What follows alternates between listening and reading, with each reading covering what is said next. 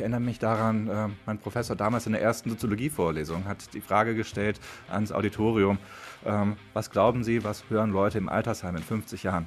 Und daran muss ich halt immer denken, wenn ich da an die sich, sich ändernden Zielgruppen denke. Da kamen Antworten wie Schlager, Volksmusik. Quatsch, das wird äh, Hip-Hop sein, das wird Techno sein.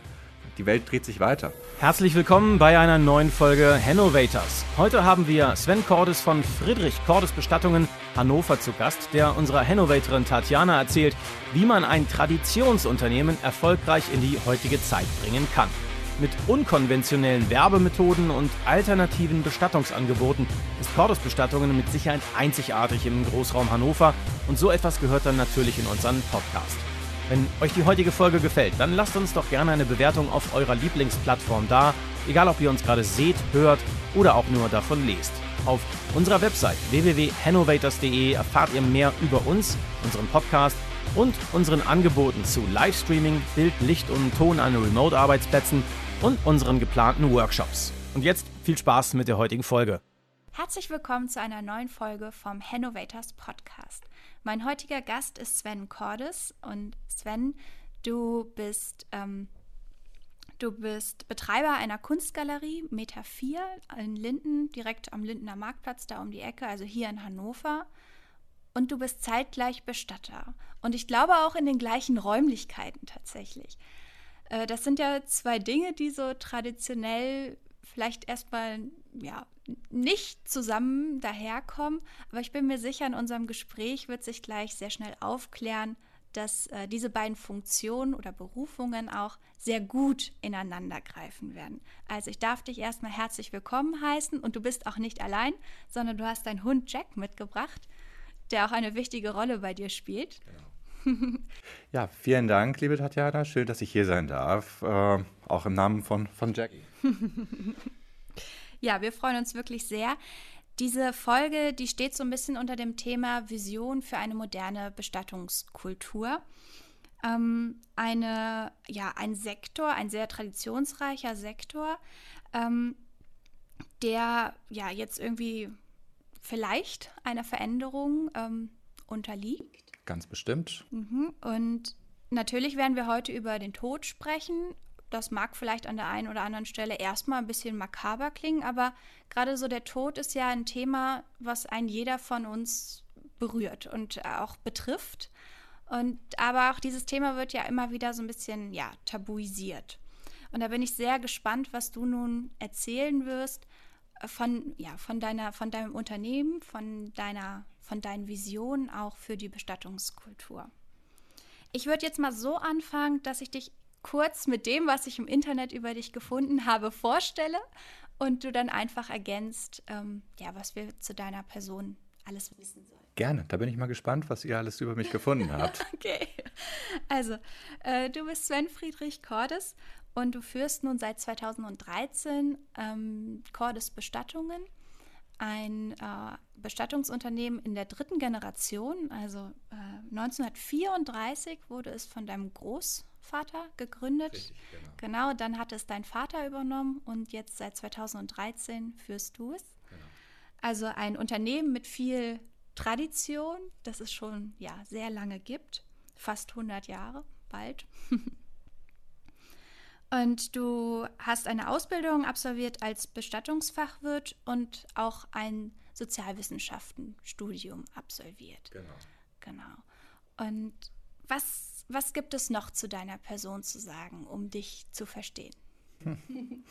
Äh, vielleicht fange ich einfach mal an mit, mit meinem ähm, Weg zum Bestatterberuf hin. Mhm. Eigentlich wollte ich was ganz anderes machen. Ähm, ich habe ähm, hier in der Nordstadt, äh, war meine, meine erste Wohnung. Ich habe an der ähm, Christuskirche gewohnt, ähm, habe dort zunächst eine Fotografenausbildung angefangen. Habe äh, vorher, wollte ich Fotojournalismus studieren, habe ähm, ne, Arbeit abgegeben über einen Tag im Krematorium. Das hat mich unglaublich fasziniert. Ich hatte damals schon äh, über das Bestattungsunternehmen dann natürlich den, den Zugang, habe dort äh, nachgefragt, ob ich mal reinschnuppern dürfte, habe in einem Designbüro gearbeitet, habe bei einer Fotografin als Assistent gearbeitet. Kurzum, ich wollte eigentlich was ganz anderes machen. Mhm. Äh, dann äh, das mit der Ausbildung, das war auch nichts, das war nicht, nicht befriedigend irgendwie. Und dann kam mein, mein Vater an, relativ wertfrei und fragte, Mensch, ist das nichts? Hast du nicht mal Lust? Ähm, mach doch mal ein Praktikum in Hamburg. Ähm, das habe ich gemacht. Ich, ich, kannte das, das Bestattungsunternehmen von, von früher schon. Ich habe hin und wieder mal ausgeholfen. Ich glaube, meine erste Verstorbene habe ich mit, mit 16 mit abgeholt, wo mein Vater mich auch gefragt hat, ob ich nicht mit mitkommen möchte, mal mir das, mir das anschauen möchte. Und ähm, ja, dieser Aufenthalt in Hamburg, das war Jack, Gesundheit. dieser Aufenthalt in Hamburg, ähm, ja, der hat mich gleichzeitig äh, schockiert ähm, und auch angefixt. Mhm. Schockiert insofern, als dass dieses, dieses Unternehmen, wo ich dort war, ein riesiges Gebilde war. Mhm. Also ähm, diese, diese Maßstäbe, das kannte ich einfach gar nicht. Ähm, Arbeitsteilung, äh, äh, unglaublich, äh, wie, wie dort Arbeitsteilung äh, perfektioniert wurde wo man sich allerdings in diesem speziellen Bereich die Frage stellen kann, ähm, ist das überhaupt angemessen? Dort Arbeitsteilung zu betreiben. Ist es nicht eigentlich so, dass man sich auf den Kunden fokussieren sollte und nicht auf mögliche Preisersparnisse, indem man ähm, das alles runterbricht in kleinste Arbeitsschritte?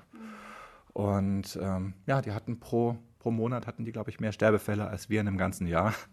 Ähm, ich habe ja, ich stand da, mit, saß da mit, mit weit aufgerissenen Augen. Ich habe es begierig äh, in, mich, in mich aufgesogen. Und dann war für mich klar, ähm, das will ich machen, aber mit einem, mit einem anderen Konzept. Und mich würde da natürlich interessieren, wie ähm, hat dann deine Familie darauf reagiert, dass du natürlich jetzt einen anderen Weg vielleicht eingeschlagen hast, als das dein Großvater oder dein Vater damals gemacht haben? Hm. Also ähm, ja, zunächst mal wurde das sehr positiv aufgenommen. Es war ja auch, äh, ja, ist ja, ein, ist ja ein Familienwerk, was, was dort auch, auch weitergeführt wird über mehrere Jahrzehnte. Ähm, aber ähm, mittlerweile herrscht da kein, kein Verständnis mehr, mehr für. Ähm, das, das ist schade, aber leider nicht, nicht zu ändern. Hm, hm. Okay. Das heißt, ähm, deine, deine Vision für eine neue Bestattungskultur oder dafür hast du dich dann auch einen Weg entschieden, sozusagen, der auch mit der, dieser alten Tradition ein bisschen gebrochen hat, tatsächlich. Ja, nicht, nicht unbedingt ähm, brechen. Oberflächlich gesehen könnte man das als, als Bruch äh, wahrnehmen, aber letztlich ist es ja so, dass, dass wir, ähm, dass das Unternehmen in Empelde, das bleibt ja äh, unverändert bestehen quasi. Und wir, wir bieten zusätzlich alternative Produkte an. Ich nenne das, äh, das, das Segment der alternativen Bestattung, wo es halt nicht darum geht, äh, Produkte zu verkaufen. Häufig hört man das so in der Literatur auch, alternative Bestattung, das sind ähm, Diamantbestattung, Weltraumbestattung, sowas. Das ist für mich zu eng gefasst. Mir geht es wirklich darum, bei der alternativen Bestattung, dass es nicht darum geht, Produkte zu verkaufen, sondern dass wir radikal den Kunden einfach ins Zentrum des Prozesses stellen. Ähm, und dass es maßgeschneiderte Lösungen sind, die halt dort angeboten werden, die halt ähm, gar nichts mit, mit Konsum zu tun haben. Im Gegenteil, wir fokussieren uns da eigentlich auf postmateriell eingestellte Menschen. Wir haben da eigentlich einen Anteil von Feuerbestattungen, was gut 90 Prozent anbetrifft. Häufig sind es Waldbestattungen halt auch, die dort ähm, stattfinden. Und ähm, was für, für uns der, der Schlüssel an diesem Produkt ist, ist einfach das emotionale Involvement äh, der Kunden. Dass wir die Kunden da wirklich mit ins Boot holen und dass wir äh, ja, ein Stückchen weit auch von unserer Dienstleisterrolle zurückgehen. Dass wir halt sagen, äh, okay, liebe Leute, äh, wir machen das alles für euch, aber viel schöner wäre es eigentlich, gerade auf der emotionalen Ebene, wenn ihr das selbst macht. Und das sind Angebote, die wir dort entwickelt haben, dass wir zum Beispiel mit den Angehörigen, die Verstorbenen, zusammen waschen, zusammen anziehen, dass wir äh, lebendige äh, Trauer feiern, lebendige Feste feiern, die ich wirklich äh, auf, auf einer Ebene sehe, mit einer Geburt, mit einer Taufe, mit einer Konfirmation, nur dass es eben das letzte Fest auf Erden ist, was, was wir ähm, ausrichten.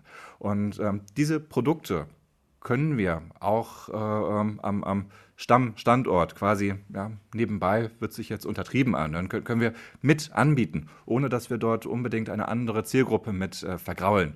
Ja. Denn, ähm, nur weil ich sage, dass das mein Herz für diese alternativen Konzepte schlägt, ähm, heißt das ja nicht, dass ich das Traditionelle komplett aus den Augen verliere. Mhm. Denn da äh, darf man sich halt auch nichts vormachen. Äh, bei aller Innovation, bei, bei aller äh, Liebe zu diesem Thema, ähm, quantitativ ähm, sind das, ähm, hat das ein, spielt das eine untergeordnete Rolle momentan noch. Aber ähm, ich bin der Meinung, man, man kann es prognostizieren. Es ist ja so, dass das gewisse Alterskohorten einfach wegsterben, gewisse äh, andere Milieus wachsen halt nach. Ähm, ich erinnere mich daran, äh, mein Professor damals in der ersten Soziologievorlesung hat die Frage gestellt ans Auditorium, ähm, was glauben Sie, was hören Leute im Altersheim in 50 Jahren? Und daran muss ich halt immer denken, wenn ich da an die sich, sich ändernden Zielgruppen denke. Da kamen Antworten wie Schlager, Volksmusik. Quatsch, das wird äh, Hip-Hop sein, das, das wird Techno sein. Die Welt dreht sich weiter. Und ähm, so werden die ganz konservativen Bestattungen wirklich bald äh, ähm, ja, auf dem Abstellgleis sein. Es wird hingehen, man, man hat es die letzten ähm, 20 Jahre halt schon beobachten können, können was da für, ein Wandel innerhalb Deutschlands stattgefunden hat. Von der Erdbestattung hin zur Feuerbestattung. Was von vielen etablierten Anbietern wirklich mit einem Stöhnen, mit einem Ächzen aufgenommen wurde. Was ich dann teilweise auf den Friedhöfen auch höre, dass da wirklich Kritik dann geübt wird. Leute sagen, boah, schon wieder eine Feuerbestattung. Das, das ist ja blöd. Und da bin ich der Meinung, ähm, dann haben sie den, den falschen Beruf gewählt oder sie haben die falsche Kalkulation. Finde ich absolut unpassend, äh, äh, zu versuchen, den Kunden äh, zu, zu einem ähm, margeträchtigeren Produkt halt hinzubewegen und sich dann auch noch darüber zu beschweren. Also das ist, äh, ähm, sind ganz, ganz äh, schräge, ist eine ganz, ganz schräge Auffassung. Und das hat in Amerika vor ähm, 30 Jahren in den USA halt schon zu einem tiefen Bruch äh, zwischen den Bestattungskunden und den ähm, Anbietern halt geführt. Die amerikanischen Bestatter sind da alle noch konservativer, die nehmen das alles ernster. Da sind die Margen halt auch noch viel höher als, als hier in Deutschland. Und ähm, da war es dann so teilweise, dass den äh, Trauernden im Trauergespräch wirklich versucht wurde, eine Feuerbestattung auszureden. Dass dann gesagt wurde, Leute, nee, Feuerbestattung ist unchristlich, das könnt ihr doch nicht machen, ihr braucht eine Erdbestattung. Daraufhin hat sich in Amerika eine äh, Graswurzelbewegung äh, gebildet. Äh, Ende der 70er muss das gewesen sein. Da hat jemand ein Buch geschrieben. Es ging um, um Kundenrechte.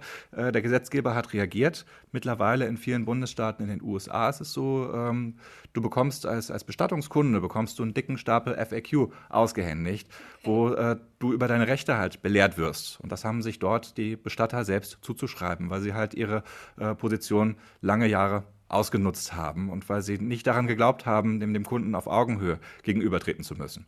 Und in den USA ist es mittlerweile so, ähm, ja, du bekommst dann die Info und da steht drauf, du musst den Sarg nicht von mir kaufen, von deinem Bestatter. Du kannst die Särge von ähm, Amazon liefern lassen, die liefern im Overnight Express, ähm, oder du kannst die Särge von Walmart äh, dir holen. Das, das klingt für, für äh, deutsche Verhältnisse klingt das schräg, ähm, aber ich persönlich bin Verfechter des, des freien Marktes. Und ähm, selbst wenn, wenn mir als Anbieter dadurch Marge verloren gehen würde, äh, ich finde die Lösung cool. Ja. Äh, es ist, äh, der, der, Kunde entscheidet halt letztlich. Und letztlich äh, ist es so, dass dort eine viel, viel fairere Preisgestaltung auch, auch vorherrscht. Mhm. Die ähm, ähm, Feuerbestattungssärge sind dort ähm, Pappkartons die äh, Feuerbestattungsanlagen haben ein anderes System, deswegen kann man dort mit Pappkartons arbeiten. Die Amerikaner sehen vieles auch pragmatischer, was das anbetrifft. In Deutschland ist es aus mehreren Gründen noch nicht möglich. Und äh, ja, so, so eine äh, Feuerbestattungssarg aus, aus Pappe kostet 20 Dollar beim Bestatter und äh, nicht 1000. Ja, also wenn ich dir jetzt so zuhöre, da geht es natürlich viel um Kosten, es geht um Produkte, es geht um Kalkulation und Margen. Das sind ja alles sehr wirtschaftliche Begriffe und ich denke, dadurch wird auch deutlich, auch der Bestatter ist natürlich, muss natürlich auch wirtschaften mit seiner Dienstleistung, die er anbietet. Ähm, deine deine ähm, Abschlussarbeit in der Sozialwissenschaft hast du über die Ökonomisierung des Bestattungswesens in Deutschland geschrieben.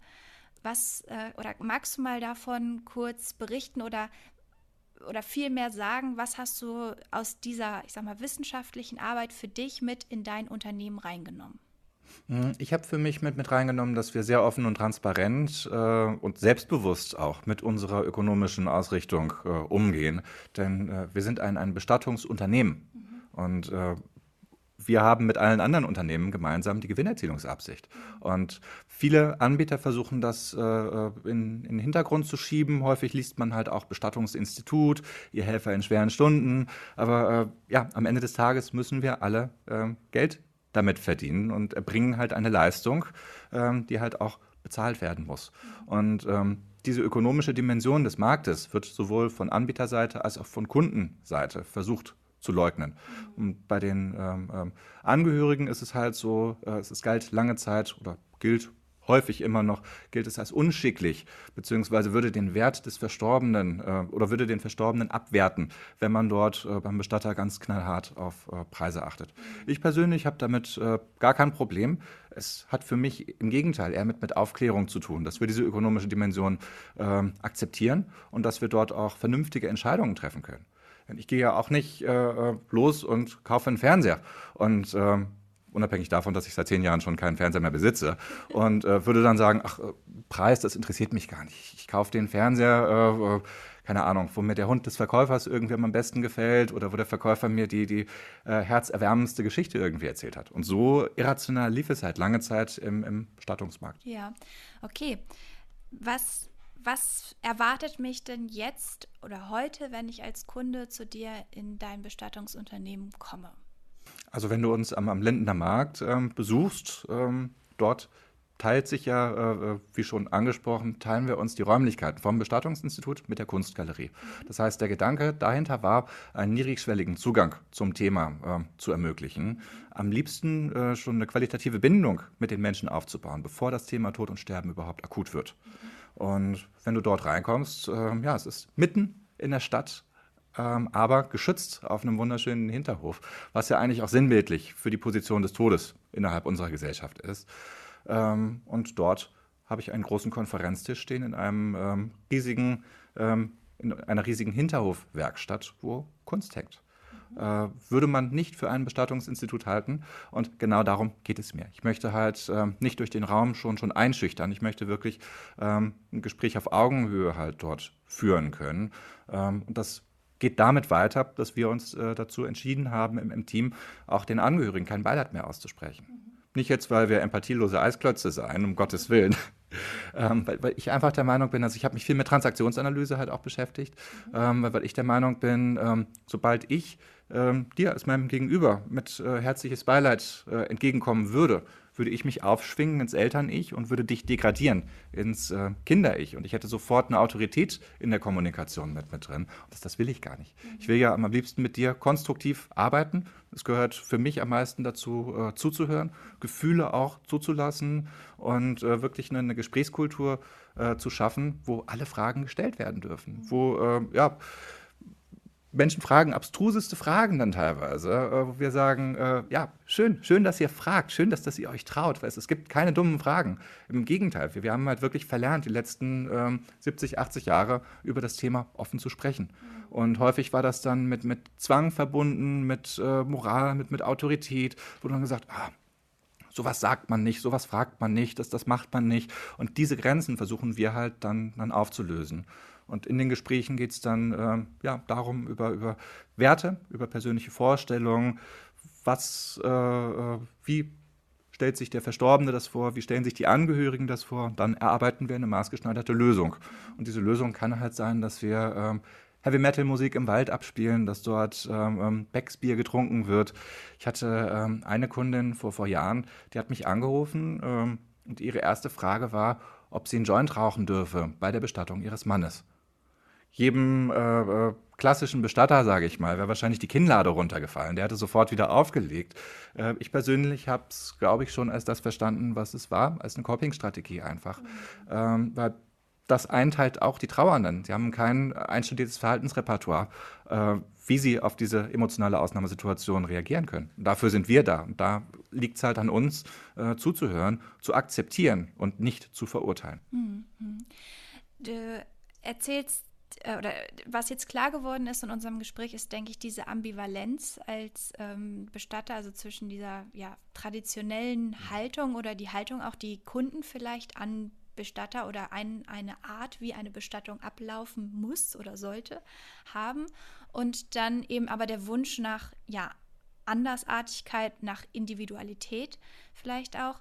Und ähm, ich, ich habe im, im Internet so einen so einen schönen Begriff gefunden oder so ein schönes Zitat, in dem es ähm, so heißt, äh, wie der Arzt oder der Pfarrer wird auch der Bestatter bei seiner Berufsausbildung mit einem Übermaß von Gefühlen von Seiten betroffener Menschen konfrontiert und kann deswegen auch als Krisenagent gelten. Siehst du dich selber auch als Krisenagent?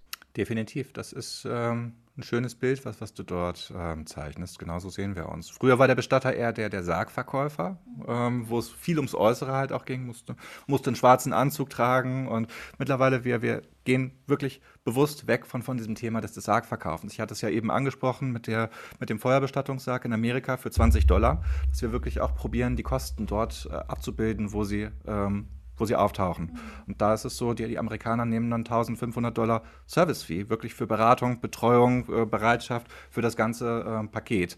Und da wollen wir mittelfristig hin. Das, das geht nicht von, von jetzt auf sofort, denn sonst würde mir meine Stammkundschaft einen Vogel zeigen. Wenn die sehen würden, Mensch, äh, Herr Cordes will 1500 Euro für die Formalitäten haben, dann geht er lieber woanders hin wo unterm Strich genau das Gleiche stehen würde. Aber es kommt natürlich auch darauf an, wie man die einzelnen Produkte äh, benennt, verpackt. Und das, das ist bei, bei uns, es wird, wird ein Weg sein einfach. Mhm. Ich finde das sehr interessant, dass du in einem Bestattungsunternehmen von Stammkunden sprichst. Kannst du diese Stammkunden mal eben kurz charakterisieren? Was sind das für Gruppen? Wenn wir über Customer Relationship Management äh, reden, ja, und ich weiß, dass das klingt makaber, das klingt paradox, aber meiner Meinung nach ist es das. Wir, wir reden von, von einem Markt und warum sollte man diesen Markt nicht äh, strategisch angehen? Alles andere wäre äh, irrational.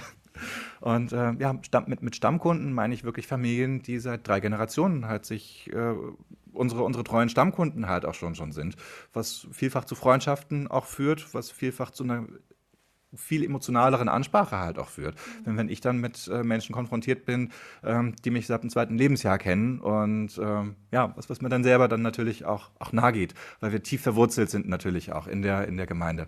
Ja, ja. Ich denke, was jetzt schon ganz klar oder gut klar geworden ist, ist, was du unter einer modernen Bestattungskultur verstehst oder was du da mit reinziehst. Was bräuchte es denn deiner Meinung nach noch, ähm, ja, damit diese Veränderung noch weiter voranschreiten kann oder damit ihr eben so ein so ein Preistableau vorstellen könntet, ohne dass euch die Leute weglaufen? Nein, das, das, das wird kommen. Also ich denke, dass das wird im Laufe der Jahre kommen. In 10, 15 Jahren, denke ich, werden wir soweit sein, weil dann nämlich Generation X, Y und Z äh, diejenigen sind, die ihre Eltern bestatten müssen, was ja ein Großteil ähm, der Bestattungskonstellationen, der, der Fälle einfach ausmacht.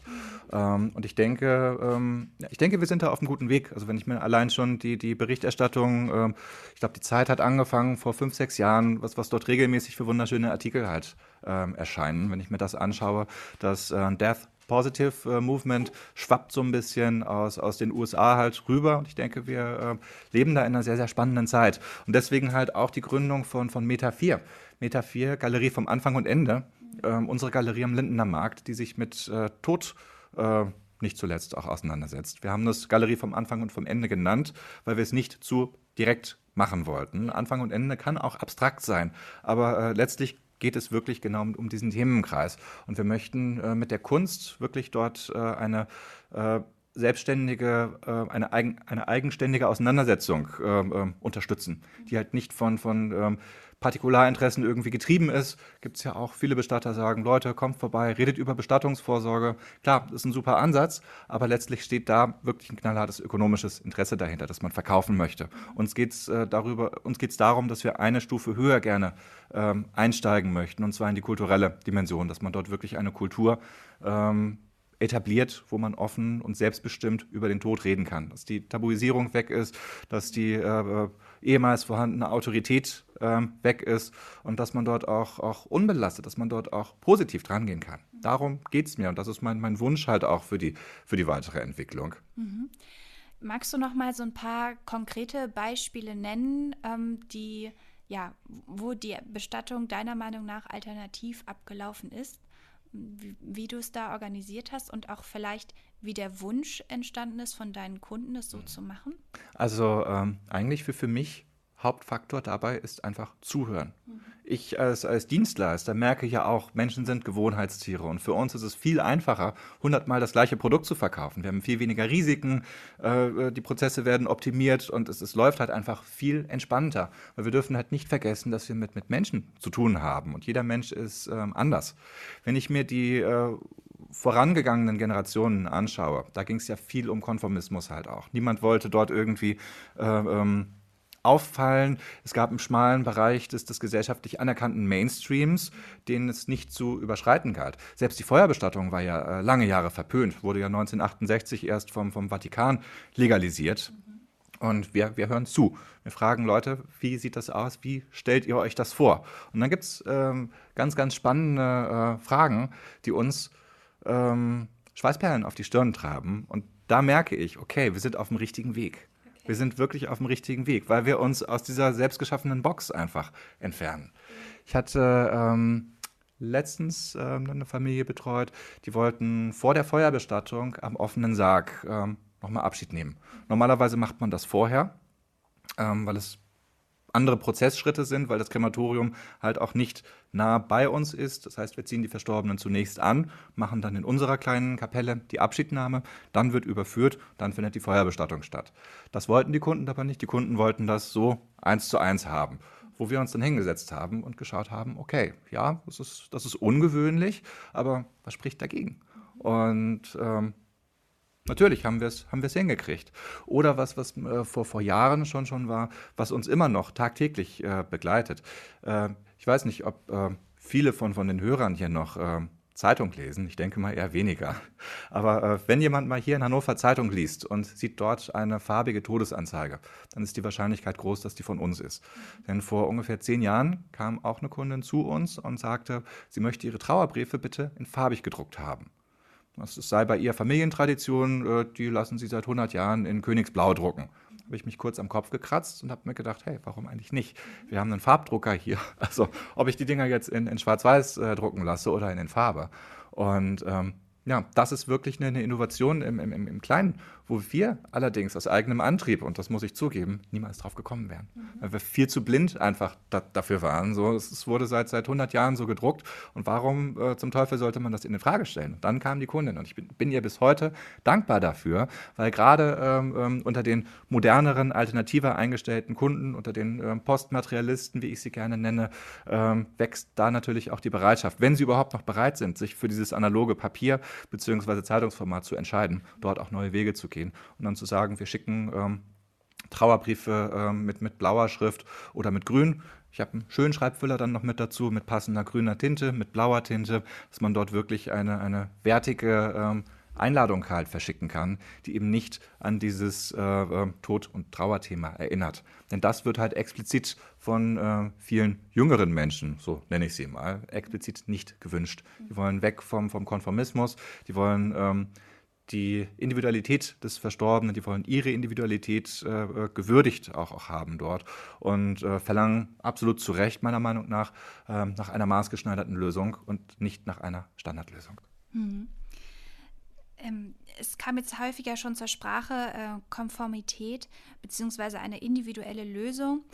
Ähm, es ist ja nun auch so, dass eure Kunden mit ihren Wünschen dich dazu bringen, Neuerungen einzuführen.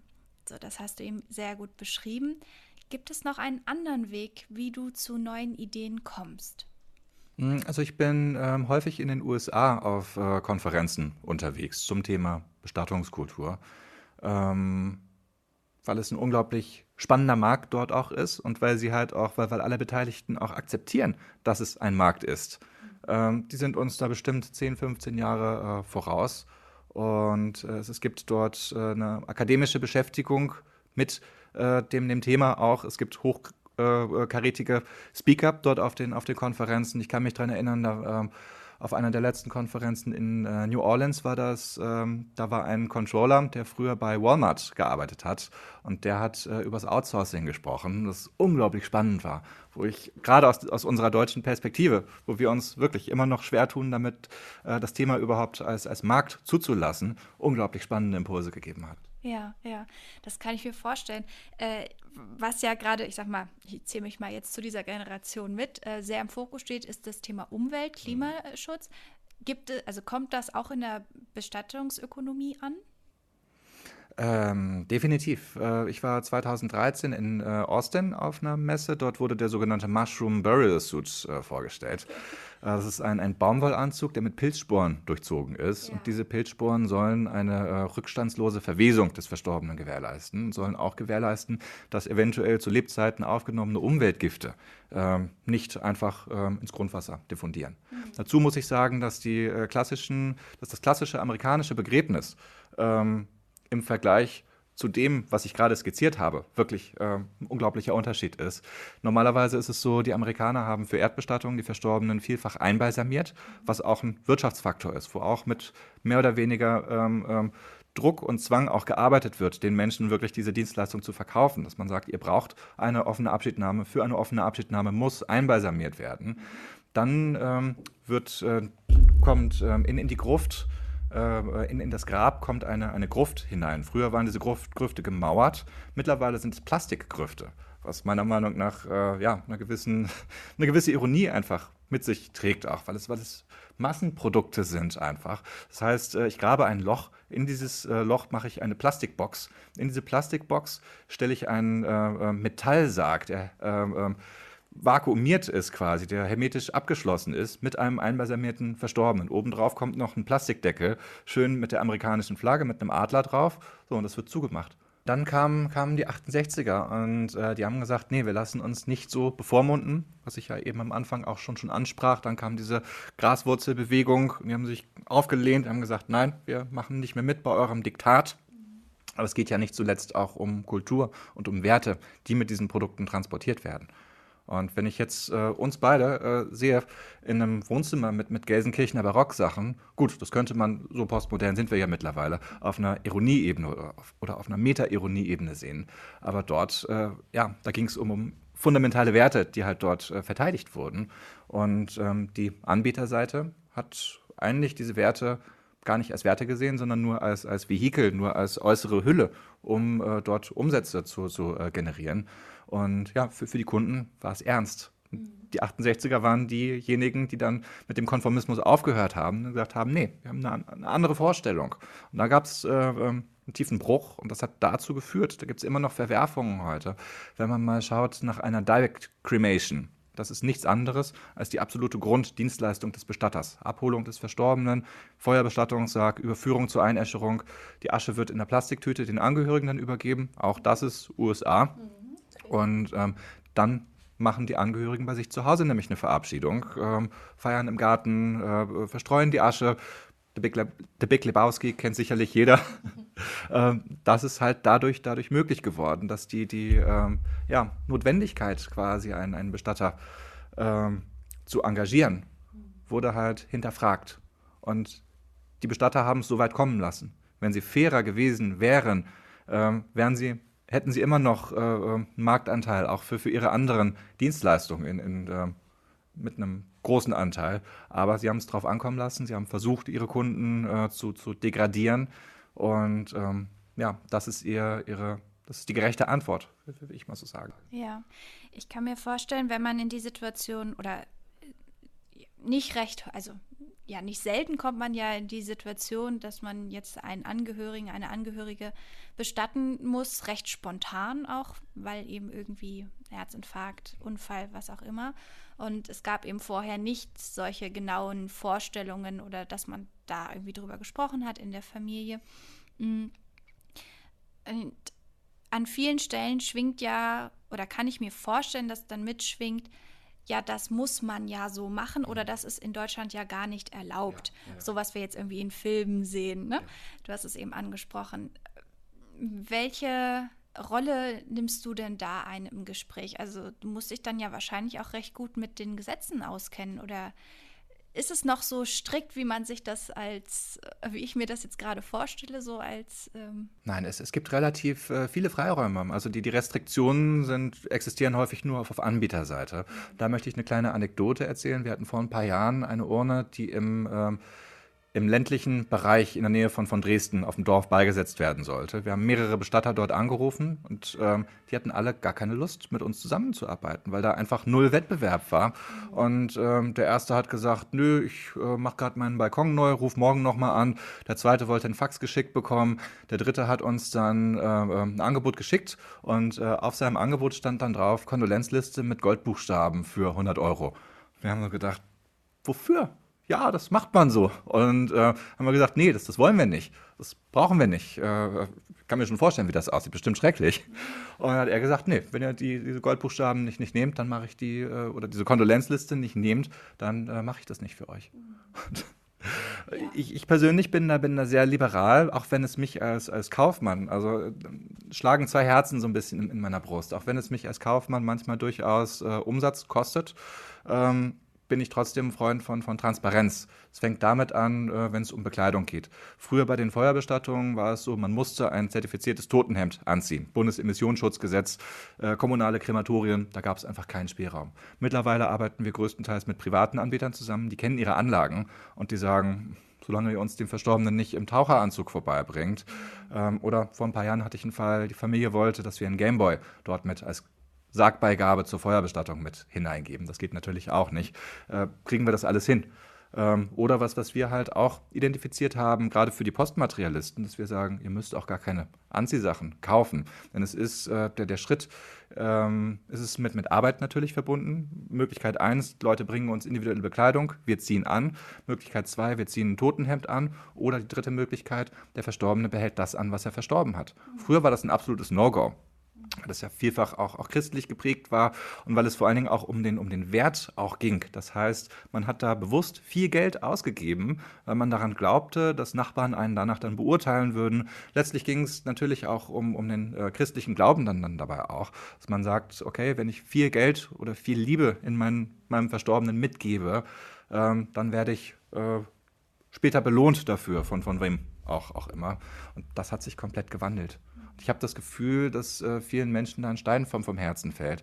Und das da bin ich der Meinung halt auch, dass es elementar für eine, für eine nachhaltige Kundenbeziehung, dass man halt dort offen und ehrlich miteinander umgeht. Und viele von meinen äh, Familien sagen mir, wow, das ist total super, dass sie so offen und ehrlich mit uns umgehen, auch wenn sie, äh, auch wenn es ein leichtes gewesen wäre, dort halt einfach nochmal äh, 200, 300 Euro äh, Umsatz mehr zu generieren. Eben kam, schwang so ein bisschen mit, dass ihr dann natürlich auch wenn es um besondere Wünsche geht, ähm, Kooperationspartner braucht. Diese Kooperationspartner sind wahrscheinlich dann nicht nur hier in der Region Hannover, sondern je nachdem, was für ein Wunsch das ist, auch verteilt, wahrscheinlich ganz Deutschland. Ähm, auf der ganzen Welt eigentlich mittlerweile. Auf der ganzen Welt tatsächlich. Und was sind so die häufigsten Kooperationspartner, die du anfragst? Hm. Also jetzt für, für außergewöhnliche Sachen? Ja, oder? Ja, für außergewöhnliche äh, Sachen. Du, du merkst, da ähm, haben wir die Quadratur des Kreises eigentlich schon ja. wieder. Du, du, redest von, von äh, häufigen Sonderanfragen, genau. weil die sind ja dann eigentlich schon wieder auf dem besten Wege dorthin, Mainstream zu werden, ja. was ich halt auch spannend finde. Mhm. Ähm, was ein spannendes Thema dabei ist, sind Luftballons. Mhm. Luftballons waren mal sehr, sehr nachgefragt. Äh, jetzt seit drei, vier Jahren, wo die Grünen ähm, ähm Umweltgesichtspunkte halt mehr und mehr in Fokus geraten, sind äh, Luftballons komplett raus. Ja. Will niemand mehr. Mhm. Und ähm, ansonsten, was wir häufig machen, wir haben in den USA einen Glasbläser, ähm, der macht Schmuckstücke, ähm, die man sich um den Hals hängen kann, der macht Briefbeschwerer, der macht Schlüsselanhänger, äh, wo die Asche des Verstorbenen sichtbar mit eingearbeitet wird. Mhm. Das ist ein Produkt, was wir sehr häufig verkaufen, ähm, wo man da aber auch wirklich eine, eine äh, krasse Grenze ziehen kann. Ältere konservative Leute sind von sowas eher abgestoßen, die verstehen das nicht. Und für äh, jüngere, eher offene Leute, äh, die finden das super. Da wird dann gesagt, die äh, Oma ist verstorben. Ähm, ein Familienangehöriger ist dann mal nach der Bestattung zu mir gekommen, hat gesagt, hier, nur für uns beide, mach mir mal fünf Stück davon, die verschenke ich meiner Familie zu Weihnachten.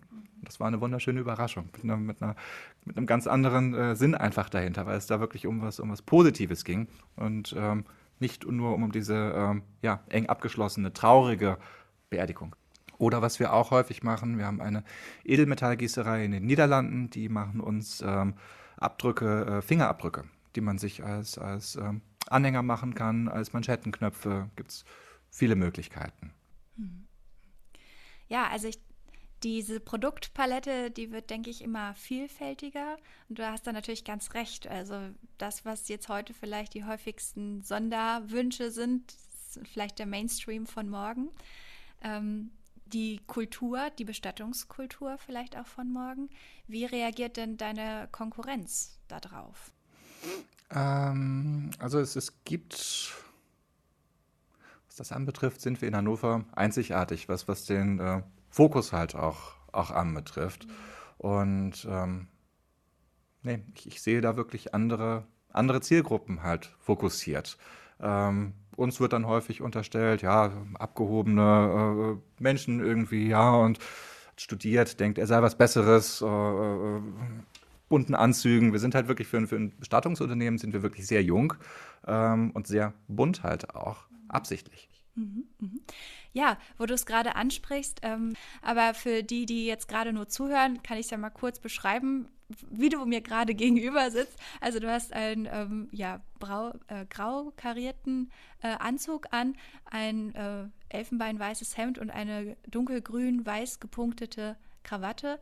Sehr modern mit so einem Touch Englischem, würde ich mal so beschreiben. also ja, ich, ich glaube, es drückt äh, die Moderne und aber auch die Tradition aus, auch in deiner Kleidung. Ja, das, das, das stimmt. Also ähm, Kleidung bedeutet für mich Wertschätzung. Ähm, privat trage ich natürlich auch Shorts und bin äh, super gerne entspannt. Aber ähm, wenn ich mir vorstelle, ich gehe zu meinem Bankberater und äh, spreche über ähm, eine Million oder so, und der Typ kommt mir mit Shorts entgegen oder mit einem Kurzarmhemd oder so, würde ich mir auch denken, okay, mh, hm, weiß nicht, wie sind deine Prioritäten? Nimmst du mich wirklich ernst? Kann ich mich wirklich darauf verlassen, dass deine Ansprüche genauso hoch sind wie meine? Und ähm, wenn die Kunden zu mir kommen, sie haben wirklich im wahrsten Sinne des Wortes eine Once-in-a-Lifetime-Experience. Und ähm, den Erwartungen müssen wir natürlich gerecht werden. Und dazu gehört natürlich absolute Fokussierung auf den Kunden, Wertschätzung, Achtsamkeit, äh, sowohl im Inneren als auch im Äußeren. Und ähm, das hoffe ich, dass ich das äh, mit meiner Bekleidung halt auch, auch rüberbringe. Wir haben uns, also schwarz trage ich auch hin und wieder, wenn wir auf Friedhöfen sind, weil da geht es noch nicht anders. Ich habe halt wirklich das, das Gefühl, dass ich mit dem schwarzen Anzug, ähm, dass das ein Auslaufmodell halt ist. Ich kann mich daran erinnern, ich hatte vor ein paar Jahren eine Familie betreut, äh, die ein Sternenkind verloren haben. Und äh, dort war ich auf einer Beerdigung, habe also schwarz getragen, habe mir gedacht, nein, fühle ich mich unwohl. Das waren junge Eltern in meinem Alter. Äh, bin nochmal nach Hause gefahren, habe mir einen ähm, braunen Anzug, einen Kordanzug angezogen, das weiß ich noch. Und ich habe gemerkt, wir hatten sofort eine Ebene. Ich habe das Gefühl, viele, für viele Bestatter ist der, der schwarze Anzug halt auch ein, ein, Panzer, wo man sich abschottet, wo man sagt, okay, das ist hier meine emotionale Grenze und da lasse ich nichts dran. Das finde ich äh, ganz, ganz schwierig. Ähm, nicht nur, dass es natürlich äh, häufig zu, zu Burnout und zu vielen Problemen halt auch führt, es führt zu einer, zu einer Entfremdung vom Prozess, ähm, von der von, von, den, von den Kunden, von, von dem, was man dort überhaupt macht. Und da gibt es schlimme Fälle teilweise, wo, wo Bestatter äh, von, von Zahlen halt einfach nur reden und nicht mehr von, von Namen und von Verstorbenen. Und da gehen wir halt sehr offen und positiv mit um. Wir reden äh, zum Beispiel mit den Verstorbenen, wenn wir sie, sie anziehen. Äh, wir haben da kleine Spiele halt am, am Laufen. Wir haben eine Wette, äh, welcher Verstorbene bringt die coolsten Schuhe mit, äh, wer sieht am jüngsten aus für sein Alter. Wir ja, gehen da wirklich lebendig mit, mit um, lebendig positiv, ohne uns dort, dort lustig zu machen. Aber es ist halt, ja, wir sind Tag für Tag damit konfrontiert. Wir müssen dann natürlich auch ähm, unsere Strategien finden, wie wir damit umgehen. Ähm, um uns weiterzuentwickeln und nicht um es zu verdrängen. Das ist dann also auch eine eigene Coping Strategy, also eine Strategie, auch mit diesem Druck umzugehen. Ähm, ja, letztendlich arbeitet ihr ja mit Verstorbenen und habt zum Teil sehr krasse Emotionen, mit denen ihr ja irgendwie umgehen müsst. Äh, ja, unglaubliche Geschichten vielleicht auch dahinter. Ähm, ich kann mir das ähnlich vorstellen wie in der Psychologie oder als Psychologe. Man erfährt natürlich, nicht über alle, aber über sehr viele Kunden, ja, sehr viele Dinge, sehr intime Dinge auch. Äh, das ja, braucht natürlich auch eine Strategie, eine ganz persönliche Strategie, äh, das, ja, damit umzugehen. Und das ist so eine, würdest du von dir sagen? Also wie man es wie man's aufnimmt, wie man es konstruktiv umsetzt, das ist für, für mich bei der Trauerbewältigung halt auch wichtig. Trauer ist eine der, der äh, stärksten Emotionen einfach. Und klar, du kannst probieren wegzulaufen, meiner Meinung nach eine schlechte Idee. Man kann wirklich auch probieren, diese, diese große auftretende Energie dort positiv und konstruktiv auch, auch wirklich umzusetzen. Und äh, eben als du den, den Krisenagenten angesprochen ähm, hattest, ähm, kam mir ein Gedanke, den ich jetzt gerne nochmal noch mal anbringen würde. Und zwar ist es so, ja, wie gesagt, once in a lifetime experience, die äh, für, für meine Familien bin ich da quasi ein Leuchtturm ähm, und bekomme dann teilweise 20 Jahre später bekomme ich Anrufe. Ähm, Leute rufen an, sagen, ja, sie haben noch damals meine Oma schon bestattet. Ähm, die hatte einen braunen Sarg damals. Äh, sagen aber nicht ihren Namen, weil es für sie vollkommen selbstverständlich ist, weil sie ja so äh, viel Emotionen damit verknüpfen, ähm, dass wir eine ähnliche Emotionalität dort äh, auch spüren was leider nicht so ist, um Gottes Willen. Wir bestatten sehr viele Menschen ähm, pro Jahr das heißt nicht, dass das wir eine, eine emotionslose Fabrik sind. Mhm. Ähm, aber wir brauchen dann halt doch zumindest einen Namen. Wir haben eine große Datenbank halt dort auch, weil, äh, wie gesagt, Customer Relationship Management ist extrem wichtig. Mhm. Ähm, es ist so, dass ähm, der Kunde, auch wenn er nicht ganz zufrieden war, häufig immer zum ähm, etablierten, zum bekannten Bestatter geht, weil nämlich die Angst in dieser emotionalen Ausnahmesituation, eine neue Tür äh, zu öffnen, ein neues Unternehmen zu betreten, sich neuen Menschen vorstellen zu müssen, überwiegt. Mhm. Hatte ich letztens gerade auch erst ähm, besprochen. Ähm, das war ein ähm, Freund von mir, ein bisschen älter als ich. Seine Mutter hatte ähm, nee, der, der Vater hatte eine, eine, Vorsorge bei einem anderen Bestatter und er fand das da sehr altbacken. Mhm. Ähm, dann ist die Mutter gestorben und er hat da gar nicht weiter drüber nachgedacht. Er ist zu dem altbackenen Bestatter gegangen, obwohl ich ihm da vielleicht eine äh, Zufriedenheit von 60 bis 65 Prozent nur zuschreiben würde, wo man ja normalerweise sagen würde, Vorsicht, das ist der Punkt, wo man, wo man wechselt. Das ist der Punkt, wo man sich mal umguckt. Aber nee, nix. Die, die Angst hat äh, überwogen. Und das ist halt auch wirklich der Grund, äh, warum ich äh, diese, diese qualitative Bindung ähm, aufbauen möchte, äh, bevor das Thema akut wird.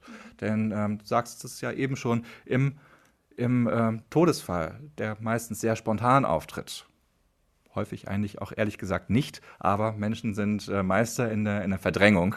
Und ähm, dann ist halt die Frage, oh, äh, hier, die Oma ist gestorben, was machen wir jetzt? Wir rufen einen Bestatter an. Früher hat man die gelben Seiten genommen, heute googelt man und derjenige, der äh, am meisten für die Google-Anzeige bezahlt hat, kriegt den Job mittlerweile.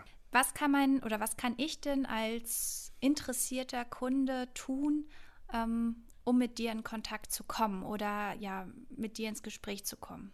Äh, ruf mich an, schreib mir eine E-Mail, äh, komm zu einer meiner Veranstaltungen. Wir hatten jetzt gerade letzte Woche den deutschlandweiten Momento-Tag. Ähm, Motto war das letzte Hemd. Äh, wir haben einen Vortrag, wir haben eine Veranstaltung dort gemacht zum Thema Das letzte Hemd hat keine Taschen. Ich habe meinen Hemdenmacher, den Ulrich Dörflinger äh, ähm, aus der Altstadt von Hannover, mit dazugeholt. Der hat uns ein Impulsreferat über die Kulturgeschichte des Hemdes gehalten und dann hatten wir mit einem unglaublich spannenden und diversen Publikum äh, ja, eine spannende Unterhaltung darüber, wie das letzte Hemd ganz konkret oder wie die letzte Reise im Abstrakten aussehen könnte. Und das ist halt für uns ganz, ganz wichtig, dass wir dort Veranstaltungen machen, um die Menschen ähm, abzuholen. Ähm, für die ein Anruf vielleicht viel zu konkret wäre. Ich freue mich natürlich auch immer, wenn, wenn Menschen kommen und sagen, hier, ich will sprechen, ich habe äh, Fragen. Äh, ist meiner Meinung nach das Beste, was man tun kann, auch wenn sich ein Todesfall äh, abzeichnet und ganz ehrlich, das, das kann man sehen. Aber ich, ich war selber in der Situation, man probiert es natürlich zu leugnen. Bis zum Schluss, das ist ganz normal. Das ist die äh, Phase des Nicht-Wahrhaben-Wollens. Ja, nein, das wird schon wieder und dann kommt der Tod und doch ganz plötzlich. Ich kann jedem nur raten, äh, macht es. Informiert euch, äh, ähm, sprecht nicht mit einem Bestatter, sprecht mit mehreren, ähm, lest euch Informationen durch und achtet auf euer Bauchgefühl auch dabei. Also äh, Sitzt da jemand, der wirklich brennt für sein Thema? Äh, sitzt da jemand, der auf eure Wünsche eingeht? Oder sitzt da jemand, der am Ende des Tages einfach nur verkaufen will? Mhm. Weil du das Thema Veranstaltung gerade angesprochen hast, ähm, nochmal zum Thema Corona vielleicht. Mhm. Was hat sich denn in der, durch die Corona-Pandemie bei euch im Bestattungsinstitut, Unternehmen verändert? Ja, wir hatten in der Zeit des, des Lockdowns hatten wir ähm, ziemlich scharfe Sicherheitsmaßnahmen. Wir hatten das Problem, oder die Bestatter in Deutschland allgemein hatten das Problem, dass sie als nicht systemrelevant eingestuft worden sind. Das heißt, wir hatten keinen Nachschub von Desinfektionsmitteln, von Schutzmasken und wenn dann halt nur zu astronomischen Preisen. Ich habe im ähm, Deutschlandfunk einen ähm, Hilferuf quasi äh, gesendet. Darauf ähm, kam eine, Rückmeldung von einem Bestatterkollegen und der hat mir einen Tipp gegeben. Das ist auch Innovation. Äh, schlaues Einkaufsmanagement. Und da habe ich im, im Steinmetzbedarf habe ich eine FFP3-Schutzmaske gefunden, denn die Steinmetze sind aufgrund der Staubbelastung halt dort, äh, brauchen halt ähnliche Filtersysteme und konnte dort für 35 Euro Mehrwegmasken halt mit, mit aufschraubbaren Filtern sogar noch, noch besorgen für meine Mitarbeiter und mich. Ähm, ansonsten, ja, Trauerfeiern in Friedhofskapellen waren verboten. Das fand alles unter freiem Himmel statt, wenn es denn stattfand. Wie gesagt, wir haben momentan über 80 Prozent an, an Feuerbestattungen. Und bei den Feuerbestattungen ist es so, dass die meisten Familien sich dann dafür entschieden haben gesagt haben, okay, Feuerbestattung wird jetzt durchgeführt, um der Bestattungspflicht halt, um der Bestattungsfrist auch erstmal nachzukommen. Und die Urne wird dann beigesetzt, wenn alles vorbei ist wenn ich das höre, muss ich, muss ich heute noch lachen. Wir sind heute noch äh, dabei, jetzt äh, Urnen beizusetzen von äh, Februar, März, April. Und ähm, für, für mich als Dienstleister ist es nervig. Ähm, ich möchte mir gar nicht vorstellen, was für eine emotionale Ausnahmesituation das für trauernde Familienangehörige bedeutet. Denn ähm, ich als Dienstleister sträube mich halt immer gegen Nein. Das finde ich fürchterlich. Ich möchte dem Kunden so viele äh, Optionen halt aufzeigen, dass das Nein dann am Ende von ihm kommt. Und genauso habe ich es halt auch gemacht. Wir haben gesagt, okay, wir können mit zehn Personen jetzt die Urnenbeisetzung machen oder wir warten ab, Kunde will abwarten, alles super, kein Problem. Und ähm, jetzt freuen wir uns, dass, dass wir ähm, endlich beisetzen können, dass ähm, der Kunde endlich abschließen kann mit seiner Trauer und dass wir natürlich auch den, den Fall endlich abschließen können. Ja, also wer darüber nochmal mehr hören möchte oder lesen möchte, das gibt's, dieses Interview gibt es bei euch auf der Website. Genau. Ne? Cordes Bestattungen? Äh, Hannover-bestattung.de. Mhm. Genau. So, und da gibt es natürlich auch alle weiteren Infos zu dir, zu ähm, euren Dienstleistungen und natürlich auch den Kontakt zu dir. Genau. Gibt es noch einen Aspekt, den wir jetzt noch nicht irgendwie angesprochen haben zum Thema Vision einer modernen Bestattungskultur, den du unbedingt noch unseren Zuhörerinnen und Zuhörern mitgeben möchtest auf ihren Weg? Es gibt ganz, ganz viele Aspekte. Ich, es gibt einen äh, Anbieter oder es gibt zwei Anbieter eigentlich, die ich in den, in den USA besucht habe und die für mich äh, Vorbilder sind, weil sie mich äh, äh, umgehauen haben mit ihrer Offenheit. Ähm, und das ist einmal ein, ein ähm, Bestattungshaus in Los Angeles. Und das sind zwei großartige Sozialpädagoginnen, äh, die das machen. Quereinsteigerinnen, ähm, was häufig in Deutschland halt auch der Fall ist, wenn es eben Bestatter gibt, die die eingetretenen Pfade verlassen. Und die sagen, nicht wir machen die Bestattung, ihr macht die Bestattung. Wir empowern euch nur dabei. Wir sind eure Funeral äh, Coaches äh, sozusagen. Das fand ich so großartig. Also was, was die halt auch lernen dann dabei. Ähm, und dann, dass das andere war ein lesbisch-jüdisches Bestattungshaus in Las Vegas, was ich auch besucht habe. Ähm, das waren die beiden großartigen Frauen, die äh, nach dem letzten Shooting, was dort auf dem äh, Hotelparkplatz stattfand, äh, hunderte von, von Opfern dort äh, versorgt haben und äh, einen großen Artikel im, im, New Yorker auch bekommen haben dafür.